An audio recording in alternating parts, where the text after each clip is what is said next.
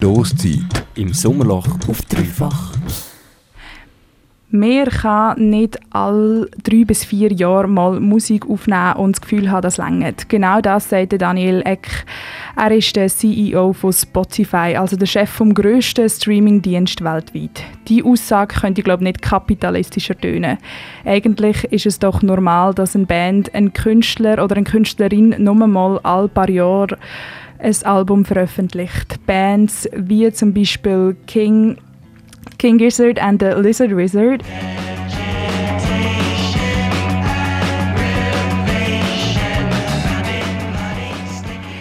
Sind in der Musikszene eine Ausnahme. Sie sind eine Band, die pro Jahr mehrere Alben veröffentlicht, also eigentlich kein Problem für sie in der Streaming-Welt klarzukommen. Aber für Künstlerinnen und Künstler, die im Anführungsschlusszeichen normalen Zyklus Musik veröffentlicht, sorgt die Aussage vom Spotify-CEO CEO für ziemlich Empörung. Desi, was ist der große Tenor, der auf Social Media gerade abgeht, zu der Meinung von Mac? Der Tenor ähm, von der internationalen Künstlerinnen und Künstler auf Social Media ist ziemlich eindeutig. Äh, David Corsby, seine Worte treffen das Ganze, glaube ich, ziemlich gut. Er twittert, «You are an obnoxious, greedy little shit, Daniel Eck». Zu Deutsch, «Du bist ein grusiges, kleines Stück Scheiße, Daniel Eck». Die Reaktionen sind ziemlich verständlich, wenn man weiß, dass Künstlerinnen und Künstler auch verdammt wenig für ihre gestreamten Songs bekommen. Pro Stream ähm, für einen Song bekommt nämlich Künstlerinnen und Künstler im Durchschnitt gerade mal 40 Rappen. Aber wie sieht eigentlich die Situation in der Schweizer Musikszene aus? Ich habe am Nami zum einen mit dem Alain Schurter von Young and Aspiring geredet, einem Label, das Schweizer Künstlerinnen und Künstler unter Vertrag hat. Und zum anderen habe ich mit dem Martin von der Luzerner Band Alois geredet. Der Alain auf der Labelseite meint so die Aussage von Daniel Eck, dass sie nicht unbedingt falsch ist, wenn man sich mal den Hintergedanken von der Aussage anschaut. Ja, es ist ein bisschen ein heisses Eisen. Im Prinzip kann ich es nachvollziehen, weil sich halt durch Digitalisierung von der Musik oder beziehungsweise von der Recording Music Industry ja, die ganzen Abläufe wirklich stark verändert haben. Ich meine, es ist wirklich nicht mehr so wie vor 20 Jahren, wo man noch alle zwei, drei Jahre können ein Album veröffentlichen und von dem leben. Von dort her, ich kann seine Aussage nachvollziehen. Ich gehe mal davon aus, dass er es eben eher so gemeint hat, dass man einfach seine Strategie muss anpassen muss. Wie tut man heutzutage Musik veröffentlichen, dass es auf dem Streaming-Markt halt auch sinnvoll ist. Für den Alain ist auch ganz klar, dass die Aussage von Daniel Eck sehr viel kapitalistischen Hintergrund hat. Wenn es mehr Streams gibt für die Musiker und die Musikerinnen, kommen auch automatisch sie, also Spotify, mehr Umsatz über. Der Martin von Alois sieht bei der Aussage vom Spotify-CEO auch klar den Hintergedanken. Ich glaube, man muss es schon als auch irgendwie im Kontext sehen, oder? ich glaube, der, der Typ ist halt so eine, eine Business, eine Businessfigur und ich glaube, wenn man einfach nur eine Aussage rausnimmt und die, sich, die so persönlich sieht, dann, äh, oder persönlich nimmt, dann äh, kommen auch ganz viele Emotionen auf. Ich glaube, man muss es halt auch ein bisschen anschauen, dass einfach Spotify halt ähm, äh, ein riesiges Monster ist, wo jetzt halt, äh, also nicht das Monster, aber äh, ähm, einfach eine, riesige Firma ist und man glaube als Künstler auch andere Wege kann gehen. Man muss nicht, mit, man muss nicht auf Spotify sein, man kann auch andere Wege gehen und dann finde ich so, wenn man sich halt nur abhängig macht von dieser Aussage, die der Typ macht und das so persönlich nimmt, das kann einem einfach davon ablenken. Alois lässt sich von dem auch nicht wirklich gross ablenken, sondern sie fokussieren sich auch gerne mal auf etwas anderes als nur Spotify, obwohl sie doch schauen, dass es dort auch funktioniert. Ja, also wir haben, äh, wir haben das Label ähm, Red Brick Chapel.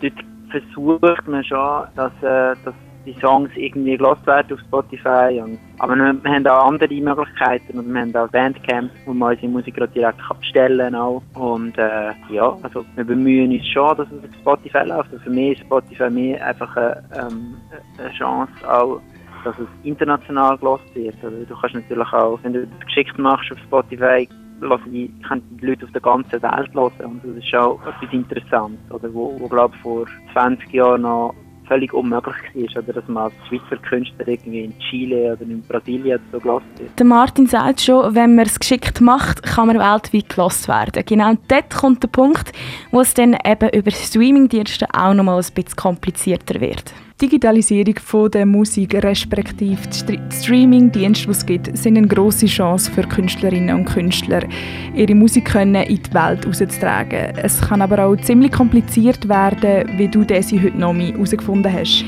Streaming-Dienste können eigentlich Türen von der Welt auftun, das stimmt. Eine Schweizer Band kann überall, wo es Internet gibt, gelost werden und Internet gibt es im Jahr 2020 wirklich überall. Das findet zum einen äh, der Martin von der Luzerner Band Alois als eine grosse Chance, um über die Landesgrenzen rauszukommen. Aber auch der Alain von Young and Aspiring findet, dass Streaming-Plattformen eigentlich ein mega guter Weg sind, um eigentlich mehr Leute zu erreichen, aber du merkst, ich sage eigentlich, ein Problem gibt es für Schweizer Künstlerinnen und Künstler doch noch. In der Schweiz ist aber ein bisschen die Problematik, dass man niemanden vor Ort hat, vor Ort haben, ähm, wo bei Spotify schafft und auch den Schweizer Content eigentlich tut bewirtschaften. Das heißt, wir haben eigentlich als Markt relativ schlechten Stand in die grossen Playlists hineinkommen in Deutschland. Weil die Editors die in Deutschland für den Schweizer Content zuständig sind, die sind halt nicht so nah am ganzen Geschehen dran, also sind die auch nicht so up to date. Und durch das, dass der Schweizer Markt eigentlich relativ klein ist, ähm, wird er auch oft benachteiligt. Also ein grosses Problem haben wir schon mal. Als Schweizer Künstlerinnen und Künstler ist es mega schwer, überhaupt in eine für Spotify relevante Playlist hineinzukommen. Wenn man als Schweizer Künstler oder Künstlerin bei einem Major Label ist, also bei einem Label wie zum Beispiel Sony oder Warner Music, ähm, dann hat man schon mal einen grossen grossen Vorteil, wie zum Beispiel mehr finanzielle Mittel zum Werbung schalten ähm, oder auch ganz simpel schon um die Connections, die die grossen Labels haben. Ein anderes grosses Problem, das dann aber wieder auch internationale Künstlerinnen und Künstler betrifft, ist, dass man von den Streamingdiensten eigentlich nicht kann leben kann. Eine einfache Lösung für das gibt es aber leider nicht, wie der Martin von Alois meint da gibt es keine einfache Lösung. Ich glaube, also Spotify und die Mechanismen, die sind extrem kompliziert. Darum ist es für mich als Künstler voll schwierig, da eine Aussage zu machen. Ich war auch an so einer Musikkonferenz und dort werden Panels gehalten über wie Spotify ihr Geld verteilt und so. Das das komplizierteste, was ich je gehört habe. Und äh, darum, nein, ich habe keine Lösung. Aber was ich glaube, mega wichtig finde, ist, dass man als Künstler sich nicht verrückt machen von diesen Mechanismen, sondern einfach versucht, einen Weg für sich selber zu finden. Und äh, ähm, für das Finanzielle meiner Sicht muss man einfach beide auch kreativ sein in dieser Welt. Es gibt keine einfache Lösung. Kreativ werden, das ist ein grosses und ein gutes Stichwort, weil auch der Anlauf von der Sicht von einem Label hat, äh, wo auch die Sicht von einem Label hat, findet, dass man als Künstlerin und als Künstler halt einfach muss kreativ werden, um mit Musik können Geld zu verdienen. Ich glaube, man muss kreativ sein. Man muss sich nicht zwingend anpassen, aber man muss, man muss eine Vision haben, das, was man machen will und wohin dass man damit gehen will.